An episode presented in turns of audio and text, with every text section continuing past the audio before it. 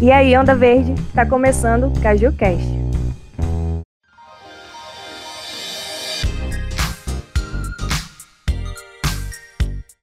Fala, boizinhos e boizinhas. Está começando mais um CajuCast. Eu sou a Aninha, coordenadora de imprensa da RN Júnior, e tenho aqui comigo nesse podcast Gabi Rinaldi, do iFood, e Italo Oliveira, do time RN. E aí, gente, como é que vocês estão?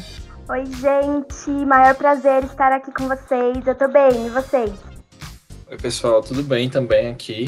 Tudo tranquilo. Muito obrigado pelo convite, também pela participação. Estou muito feliz aqui, tá com a Aninha e com a Gabi. Tudo tranquilo aqui também. Então, gente, a Gabi foi diretora de desenvolvimento humano na ADM Consult e presidente do conselho da RN em 2018.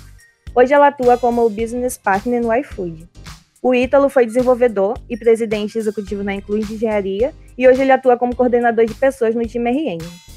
E hoje eles estão aqui para a gente falar um pouquinho sobre como impulsionar resultados através do time. Como vocês sabem, aqui na RN nós temos algumas regras não negociáveis. E uma delas é a número 5, que fala que confiamos que o maior ativo da nossa organização são as pessoas certas. Sabendo que muitas EJs estão terminando o processo seletivo agora e os novos membros estão entrando né, nesse momento de adaptação, o que vocês recomendariam para que as EJs tornem esse momento de integração do novo membro mais assertivo durante esse período de distanciamento social que a gente está vivendo. É, bacana. Então, acho que assim, nesse período de onboard, né, de entrada dos membros, é muito importante que a gente tenha uma comunicação muito forte, muito clara com esses membros.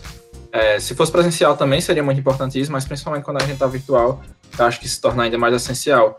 Porque quando a gente está presencial, a gente tem aquele contato humano, aquela proximidade, e isso vai criando laços. Virtualmente a gente não tem tanto isso, né? Então, tá garantindo esse contato mais frequente e mais forte, eu acho importante.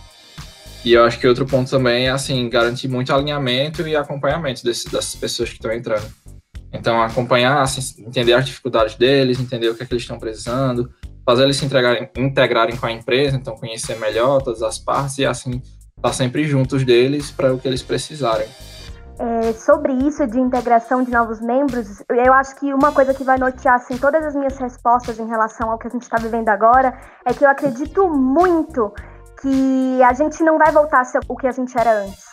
A gente vai viver um novo normal quando tudo isso passar. Então, não só para processos de integração, acho que para todos a gente precisa se adaptar e assim, a gente vai se, se beneficiar de tudo isso, sabe? E, então, o que eu penso é adaptar todos os processos de People para o, o, melhor que ele pode ser, mesmo sendo virtual, sabe? Aqui onde eu trabalho, o onboarding ele tá 100% é, remoto, então desde os treinamentos até o recebimento dos, dos equipamentos, instalação das máquinas, enfim, tá 100%, e a gente tem tirado muito benefício disso, assim. Eu acho que o maior segredo para que a gente sinta o calor, entre aspas, humano, nesses momentos de processos remotos é que a gente esteja presente, não só de corpo nas chamadas, nas reuniões, mas que a gente esteja presente de, cor, de coração e mente, sabe? Porque daí a gente consegue, mesmo com a distância geográfica, a gente consegue sentir a energia da pessoa e eu acho que, que isso, isso vai beneficiar é, esse, esse primeiro contato. Sensacional, gente. É, e uma parte da experiência que o MED nos oferece é o desenvolvimento através de capacitações, né? Como vocês estavam falando, e de conexões com as pessoas. É, vocês estão usando nesse momento alguma estratégia virtual para impulsionar o desempenho ou a formação das equipes com que vocês trabalham? É, sobre desenvolvimento, ainda, ainda nessa linha de novo normal, a nossa rotina mudou. A gente tem muitos desafios dentro de casa é, e eu acho que, muito além de, de técnico, a gente está conseguindo desenvolver competências, habilidades, enfim, comportamentais. Então, é, assim, antes de entrar, inclusive, aqui nessa chamada que a gente está gravando isso, eu já falei, gente, meu pai é muito barulhento e eu preciso alinhar com ele antes, me dá um tempinho. E eu acho que a gente está conseguindo, assim, mundialmente desenvolver uma competência de empatia muito maior do que a gente tinha antes. Isso é incrível. Outra coisa que está sendo muito legal em questão de desenvolvimento, está agregando muito valor para gente, pelo menos assim no meu contexto, é, as reuniões elas estão muito mais constantes. A gente está se comunicando muito melhor, apesar de, de, de a gente estar tá fazendo isso de forma remota. Então, é, a comunicação está constante e é assim a gente consegue setar a prioridade muito mais fácil e, e de forma muito mais eficaz. As coisas estão saindo mais rápidas, ao meu ver. E outro ponto, assim, para concluir essa questão de desenvolvimento, é que agora, sim, nós somos privilegiados e nós temos é, a oportunidade de desenvolver skills que antes a gente não tinha tempo. Então agora a gente consegue equilibrar de fato a nossa roda da vida. Por exemplo, agora eu estou fazendo um curso de SQL, de reaprendizagem criativa, estou muito ligada à espiritualidade, então eu acho que essa, essa parte de desenvolvimento e de, de, de gestão de equipes vai muito além de competência técnica. Agora a gente tem a oportunidade de desenvolver outras coisas comportamentais que para mim agora são muito mais importantes. Então, puxando um pouco da resposta até que Gabi falou antes, é, querendo ou não, nossa rotina mudou, né?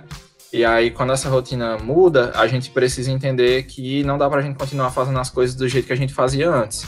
Então, a gente está no momento de se reinventar e a gente precisa entender, assim, que não dá para ser mais o mesmo, nós não somos mais os mesmos.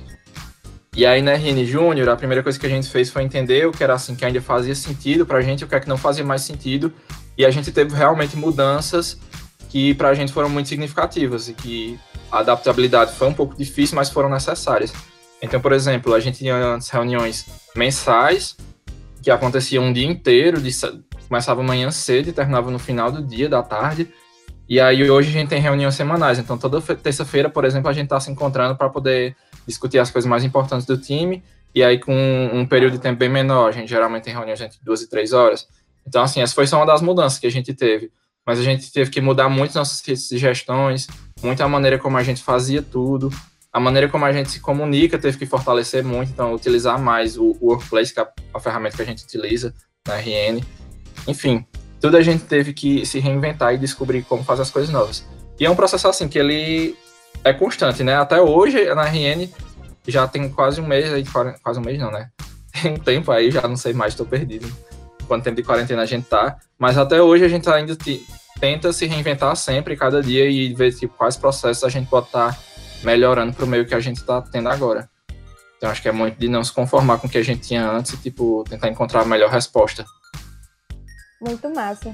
E nessa pegada de readaptação né, que a gente está falando, outro ponto muito importante que a gente tem dentro do MEG é a própria vivência empresarial que o membro tem né, em sua J, através da realização de projetos, de metas batidas, enfim, de experiências na prática.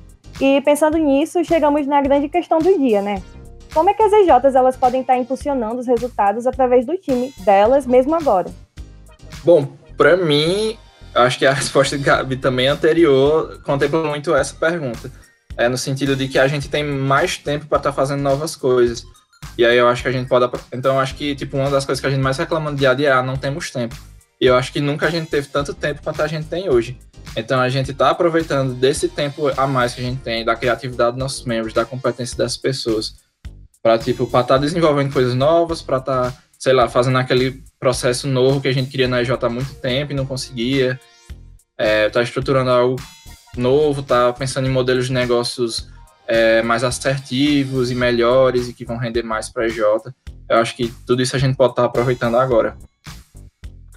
Respondendo a pergunta, para mim, eu penso assim: existe momento mais oportuno que o Brasil está precisando de empreendedorismo jovem? Para mim, assim, é um momento super oportuno para a gente trabalhar, sabe? E uma, uma, um valor totalmente enraizado no empresário júnior, para mim, é desafio. É, todo empresário júnior é muito inconformado. Quer momento que, que dê mais inconformismo pra gente, mais desafio pra gente trabalhar. Então, tipo assim, a, a, o Brasil está chamando por nós, o Brasil está clamando pelo empreendedorismo. Então, agora eu acho que é a hora da gente, principalmente as lideranças, ancorar, evidenciar, nortear, motivar os membros para que agora a gente é, só duplique e, e fortaleça mais ainda o nosso trabalho, né? Tem uma RNN que fala sobre isso e eu não consegui não pensar nela ao ser perguntada sobre isso. É, mesmo conscientes do tamanho do nosso desafio, a gente tem sempre a coragem de enfrentar. Então, agora está na hora da gente enfrentar. Então é isso, boy. Estamos chegando ao final de mais um CajuCast. Muito obrigada por toparem participar do nosso CajuCast, Gabi e Ítalo. Foi muito bom conversar e aprender com vocês, aprender como é que vocês estão fazendo né, nesse momento. Espero que tenha sido proveitoso também para quem está nos escutando agora. Obrigada, gente. Foi um prazer enorme estar aqui com vocês. Eu amei a experiência e me coloco assim super à disposição para a gente conversar, bater um papo. Eu amo o MED, amo o Movimento Empresa Júnior e isso nunca vai sair assim do meu coração e da minha mente. Então podem me procurar se for o caso. Eu estou super à disposição. Um beijo. Então, obrigado, pessoal, também. Foi um prazer muito grande. Quando a Aninha me chamou para participar do Caju Cash, fiquei bem nervoso, mas fiquei muito feliz também porque eu adoro muito conversar sobre esse tipo de assunto. É, mais do que nunca a gente precisa conversar sobre isso, né? Pessoas, porque eu acho que tudo tudo volta para as pessoas, no final das contas. Então, quem quiser conversar comigo também me deixe super à disposição. Sempre que quiserem falar sobre o assunto ou qualquer outro, que eu possa tentar estar ajudando vocês. Muito obrigada, gente. Esse foi mais um CajuCast. Isso é tudo, boy. Até o próximo CajuCast.